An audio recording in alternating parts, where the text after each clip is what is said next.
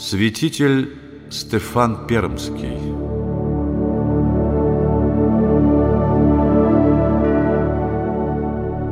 Вместе со святителем Алексием и преподобным Сергием в XIV веке просиял еще один святой русской церкви – Стефан, епископ Пермский. Однако его труды отличались как от первосвятительского служения митрополита, так и от духовных подвигов радонежского пустынника. Святитель Стефан был миссионером. Он отдал свою жизнь для просвещения светом Христовой веры языческого народа. В XIV веке еще многие языческие племена, жившие на северо-востоке нашей страны, были лишь формально зависимы от новгородского княжества – Молодое московское государство только начинало формироваться, постепенно приводя к присяге малые народности, населявшие эти территории. Одним из приграничных городов Великого княжества был Устюг, родина святителя Стефана, вокруг которого начинались поселения западных пермяков, зырян.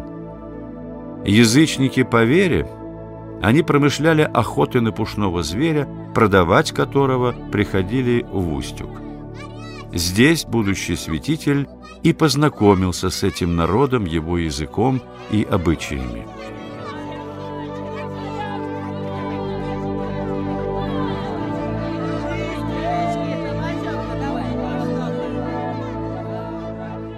Святитель Стефан еще с юности отличался любознательностью и необыкновенными научными дарованиями.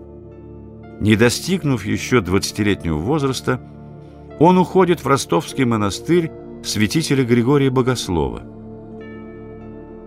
Со слов его биографа Епифания, хорошо знавшего Стефана, выбор монастыря не случайен. Помимо того, что эта обитель отличалась строгостью иноческого устава и была прозываема в народе «затвором», в ней находилась богатейшая библиотека греческих книг и рукописей – под руководством опытных наставников Стефан овладел греческим языком. Знание это открывало ему путь к великой византийской культуре и греческой мудрости, однако он избирает для себя иной путь. Отказывается от высокого идеала познания ради любви к тем диким язычникам, встреча с которыми в родном Устюге некогда пронзило жалостью его сердце. Для них он совершает свое исхождение из ученого затвора, не оставляя в то же время ученых трудов. Стефан не пожелал соединить дело крещения язычников с их обрусением. Он сделал для зырян то, что Кирилл и Мефодий сделали для славян. Он создал зырянскую письменность.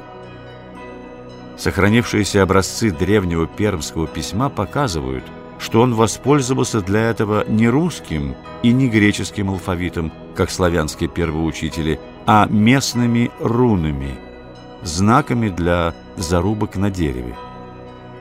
На эту новую азбуку, не имеющую аналогов в других языках, он перевел богослужение и священное писание. Заручившись поддержкой священноначалия и получив охранную грамоту от великого князя, Стефан смело встал на путь трудов, лишений и скорби. «Благослови меня, владыка», — говорил Стефан первосвятителю русской церкви, «идти в страну языческую, великую Пермь. Хочу учить вере людей неверных, привести их ко Христу или же пострадать за Христа моего. Прибыв в главное поселение зырян Усть-Вынь, Стефан начинает проповедь Евангелия. Сначала большинство зырян было настроено против проповедника новой веры. Когда их озлобление достигло предела, они собрались вокруг его хижины с кольями и топорами – но никто не решился напасть на Стефана. Смелость ли миссионера, бесстрашно вышедшего к толпе с проповедью, или природная кротость этого народа, имеющего обычай не творить начало бою, сохранила жизнь Стефана. Переломным моментом в обращении зырян к христианской вере стала победа Стефана в споре с языческим жрецом Памом. После долгих споров жрец в оправдании своей веры вызвался пройти невредимо сквозь огонь и броситься в прорубь, но того же потребовал и от Стефана. «Я не повелеваю стихиями», — отвечал Стефан. «Но Бог христианской велик, и я иду с тобой». Собравшийся народ зажег крайнюю хижину. Когда пламя охватило ее, Стефан взял за руку Пама, чтобы вместе идти на суд Божий. Старый колдун не выдержал и отказался. Народ уже был готов убить обманщика, еще вчера имевшего неограниченное влияние по всей Пермской земле, но Стефан упросил их отпустить Пама, говоря, «Христос послал меня учить, а не убивать людей. Пусть Бог накажет его, а не я».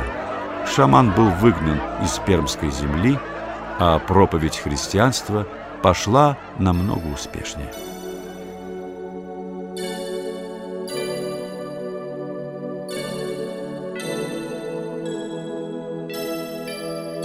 Стефан построил в Усть-Выме прекрасный храм, куда приходили и некрещенные зыряне подивиться красоте церковного убранства.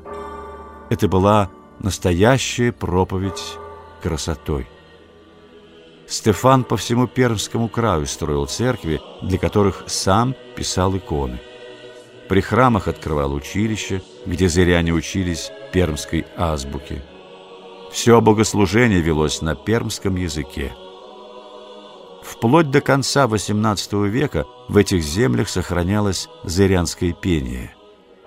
Так, вместе с Христовой верой, в глуши первобытных лесов зажегся очаг христианской культуры. Миссионерская деятельность Стефана сочеталась со служением пермскому народу. Во время неурожая он закупал хлеб в Вологде и Устюге и раздавал своей голодающей пастве. Он ходатайствовал пред великим князем о льготах для края. Он просил новгородской вече обуздать наглость своих приказчиков, которые с военными дружинами производили разбойничьи набеги и грабежи, опустошая мирные зырянские селения. Теснее же всего он, конечно, был связан с Москвой. В Москве он и скончался во время одной из своих поездок 26 апреля 1396 года, проведя около 20 лет в апостольских трудах. Своим миссионерским подвигом святитель Стефан сумел показать наднациональный характер христианства – в силу которого каждый народ может и должен по-своему переживать истины Христовой веры. Он сумел основать церковь, поставив во главу угла не свое национальное сознание, а национальную идею другого, пусть малого народа. Великое дело было совершено им благодаря силе веры и христианской любви.